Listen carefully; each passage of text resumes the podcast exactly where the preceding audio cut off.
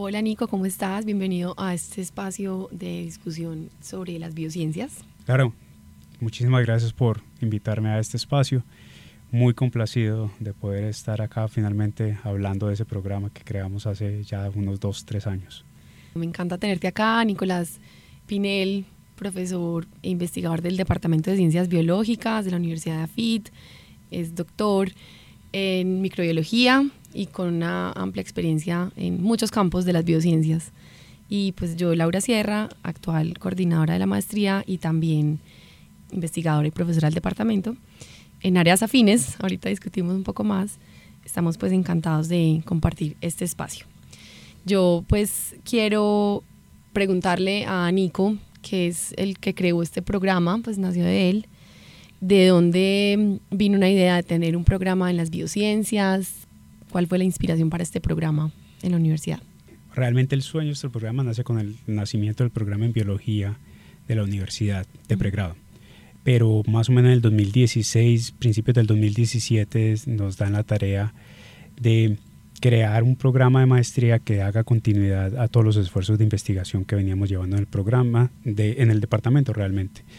Y fue esa, eh, como ese cheque en blanco, al menos de ideas, sino de presupuesto, de ideas, de aquí tiene una meta, pero el único requisito que tenemos es que sea un programa que sea distinto.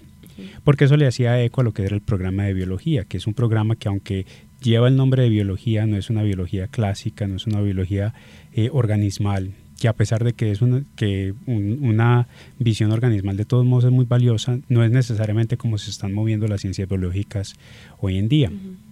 Entonces cuando nos dieron esta misión, lo primero que vimos es, bueno, los grandes programas de, de investigación en ciencias biológicas lo que tienen en común todo es que son multidisciplinares. Realmente no estamos hablando de biólogos de, o de químicos, sino de una conversación fluida entre muchas disciplinas.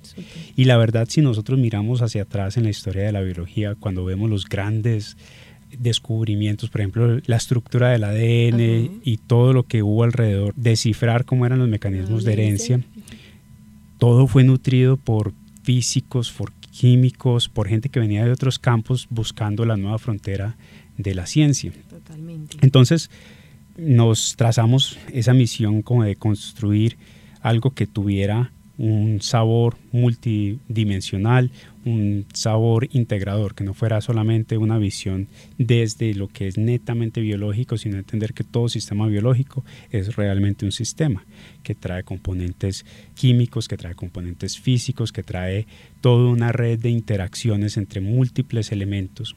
Y eso fue lo que tratamos de hacer con el término biociencias, es decir, estos son ciencias biológicas, pero desde una visión sistémica, desde una visión integradora, desde una visión en la que lo que te vamos a dar no es un elemento específico para estudiar un organismo específico, sino que te vamos a dar un modo de pensar, cosa tal que tu visión del mundo nunca sea la misma. Qué lindo eso. Pues me gusta mucho esa parte de la visión del mundo porque, eh, bueno, ahora que, que estamos pues también como que estoy buscando también promocionar este programa entre otros públicos, también personas de, no sé, de la industria. Eh, me gusta mucho decirles y los que vienen interesados que este programa les cambia la visión del mundo, como tú dices, porque hoy en día, y eso también quiero pues que hablemos un poquito de eso, tú decías que no son solo las disciplinas de la biología, pues la biología y sus subáreas, sino también entonces la física, la biofísica, para entender esas interacciones entre moléculas, la computación, también de saber usar sosteniblemente la biodiversidad, como son áreas un poco más lejanas a lo que conocemos como biología, que dentro de las biociencias caben. ¿Cuáles son esas áreas que el programa tiene fuertes o digamos, y también que en el mundo vienen ya como que se están uniendo mucho con la biología? ¿Qué consideras que hay ahí como para explorar? Bueno, quizás precisamente por el hecho de que el programa es uno que trata de adaptarse a lo que es el constante cambio en el modo de hacer ciencia y de, y de entender el mundo viviente y el mundo físico. Te voy a dar un par de ejemplos de áreas que veo como candentes, pero haciendo la salvedad de que, de que no estamos anquilosados en cuanto a visión en solamente unas áreas y que realmente lo que buscamos es en cualquier aspecto de nuestro, de nuestro interés es ver el sistema. Y te voy a dar entonces estos dos ejemplos. Hay un concepto que se llama la zona crítica del planeta. Y cuando hablamos de la zona crítica no quiere, no nos estamos refiriendo a algo de crisis, nos estamos hablando de toda esa zona en la que interactúan elementos de la atmósfera, de la hidrosfera, de la biosfera, de la litosfera, es decir, todos los componentes que hacen parte del planeta.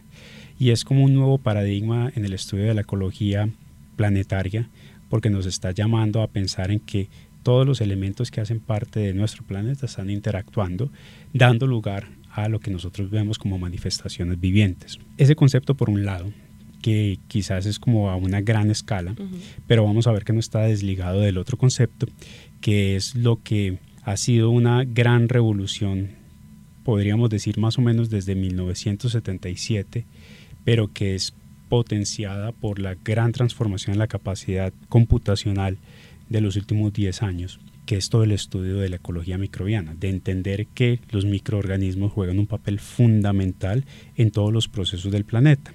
Entonces viene el otro concepto que te quería mencionar, que es el del holobionte, de cómo los organismos vivos realmente no son o el águila arpía o el olinguito o el humano que nosotros vemos tomándose un café, sino toda una interacción de genomas combinados, coordinados, interactuando y evolucionando como unidades. Entonces todo lo que esos dos elementos tienen en común es una red de interacciones. Entonces todos los temas candentes que yo veo en ciencias biológicas tienen que ver con la integración de múltiples dimensiones del sistema en su entendimiento. Por ejemplo, hablamos de cambio climático, que es uno de esos temas que todo el mundo en este momento quiere abordar porque es, un, es una crisis que realmente vamos a enfrentar. Entonces, eh, nosotros podemos hablar de, del fenómeno climático que da lugar al calentamiento global y saber de dónde vienen las emisiones. Pero el, todo el problema está ligado a, uno, lo que sean las presiones económicas, dos, lo que es la ciencia del comportamiento, o sea, de cómo los humanos tomamos decisiones, decidimos consumir o no consumir, qué consumimos, cómo consumimos, cuándo consumimos, qué comportamientos ejercemos o cómo cambiamos de comportamiento. Lo que son también los procesos bioquímicos, entonces de cómo nuestro comportamiento genera componentes que van a interactuar con los procesos atmosféricos, los procesos de erosión.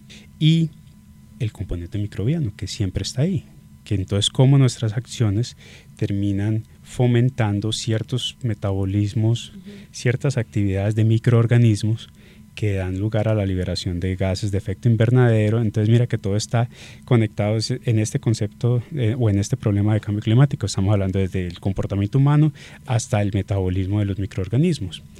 Ese es un ejemplo de lo que consideramos que es el tema de estudio de las biociencias.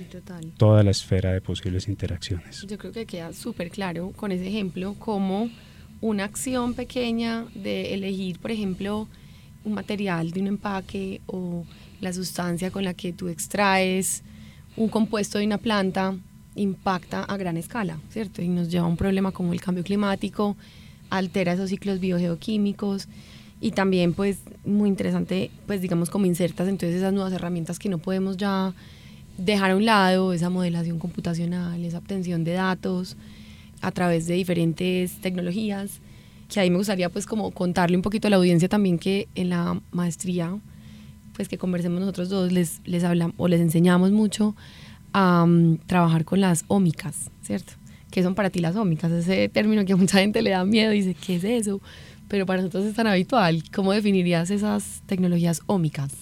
Yo miraría al concepto de la metodología porque detrás de cada metodología viene una tecnología y, esa tecnología es específica para cada una de, los, de las dimensiones, pero yo diría eso de ómicas es cada una de las dimensiones de un sistema. Entonces, cuando estamos hablando de genómica, bueno, la dimensión de la información genética que está contenida en el genoma de un organismo. Transcriptómica, cómo esa información se traduce.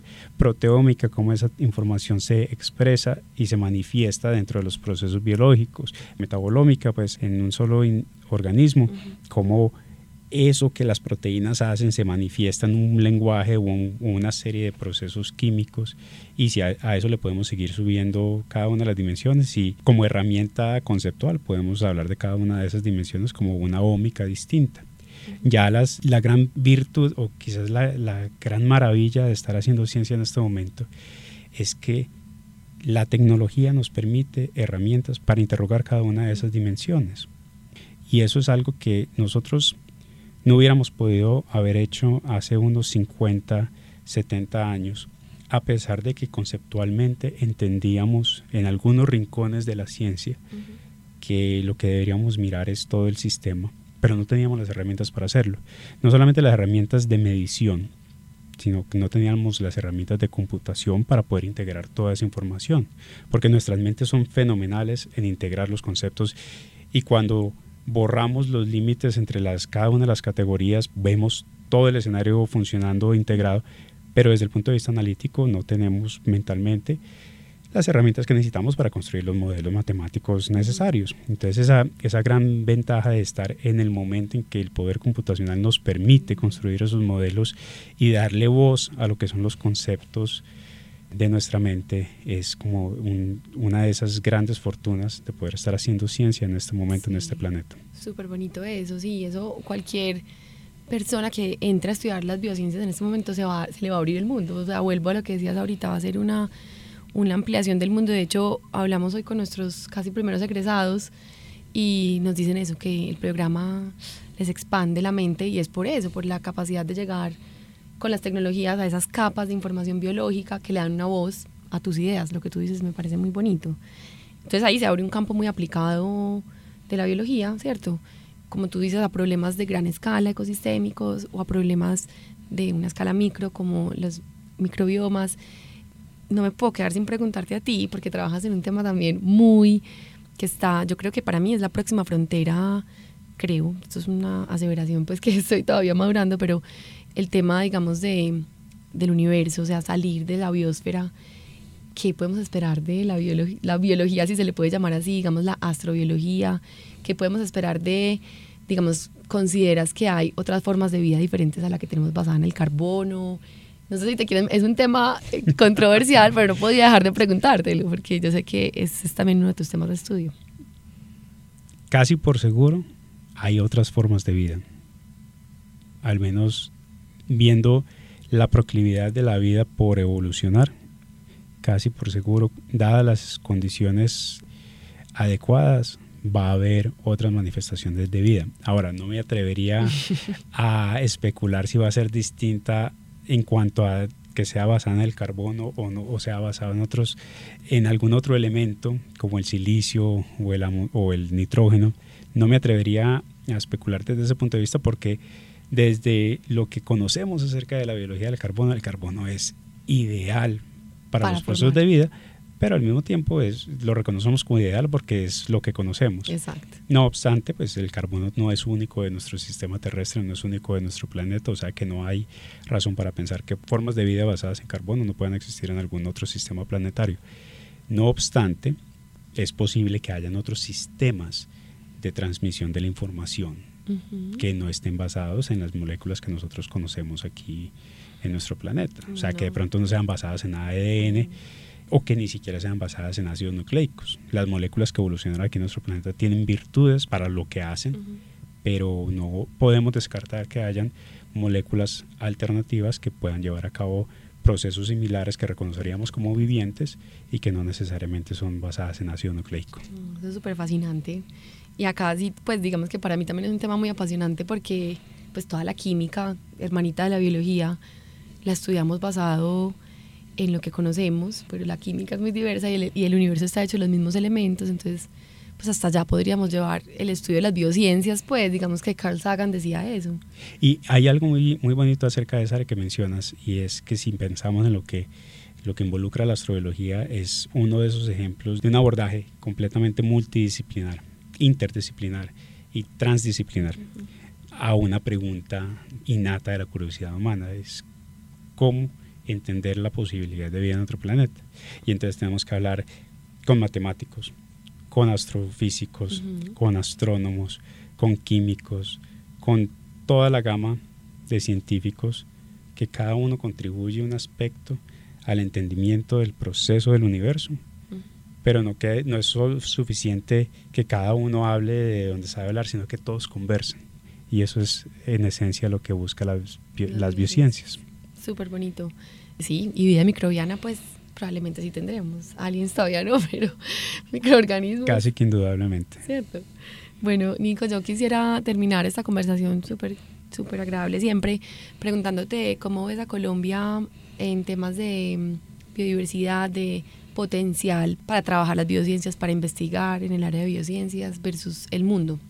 Colombia es un país privilegiado y eso creo que muchos lo sabemos en cuanto a, a la riqueza biológica que alberga. Y siento que desafortunadamente por las prioridades de nuestro país pues no aprovechamos al máximo lo que eso representa. Pero yo veo que en esa riqueza biológica que tenemos hay una, eh, un camino de salida a nuestra problemática porque muchas veces nuestra dificultad social tiene que ver con la falta de fascinación a lo que es nuestro papel en el mundo.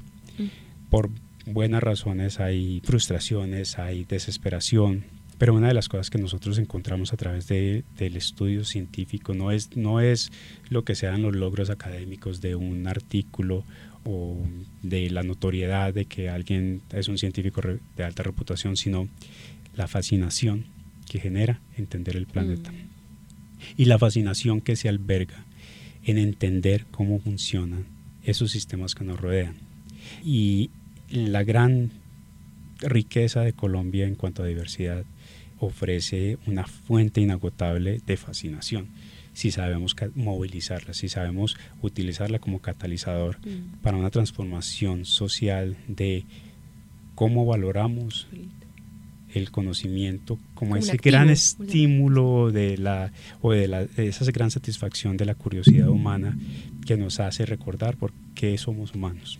Entonces yo veo a, Colombia que tiene un gran potencial en cuanto a cómo estimular la fascinación, pero tiene también, eso se traduce también pues, en un gran potencial aplicado, un gran potencial de soluciones a, necesidades humanas a través de nuevos mecanismos que de pronto tengan un menor impacto en nuestro planeta. Abordando esa búsqueda de soluciones desde una visión un poco más sistémica, tenemos todas las herramientas para poder llegar a, a soluciones muy interesantes y al mismo tiempo a, a una transformación de nuestra capacidad de asombro, que es algo que nos haría mucho más contentos como ciudadanos. Súper bonito, sí, que cerremos con eso, pues digamos como una invitación a que se estudien las biociencias como también para cultivar esa capacidad de asombro que nos haría, creo que, valorar mucho más nuestro país. Y por el simple hecho de que lo que uno conoce lo cuida más. También creo que por ahí Leonardo Boff dice eso, que pues me encanta en su discurso también como muy espiritual, pero muy ecológico, habla mucho de lo que uno conoce, lo cuida y el primer paso para la sostenibilidad es el cuidado. Completamente cierto. Entonces, si, si conocemos más el tesoro que tenemos en Colombia, pues vamos a saber, pues sí, usarlo sosteniblemente, pero pues cuidarlo para que se mantenga y ser de pronto un país también que aporte al mundo desde otras perspectivas. Y sentirnos orgullosos de lo y sentirnos, exacto, esa gran riqueza. Apropiados como de, de lo que tenemos, exacto. Bueno, Nico, gracias por este espacio, un placer siempre y bueno, esperamos tenerlos por acá en otros espacios de discusión.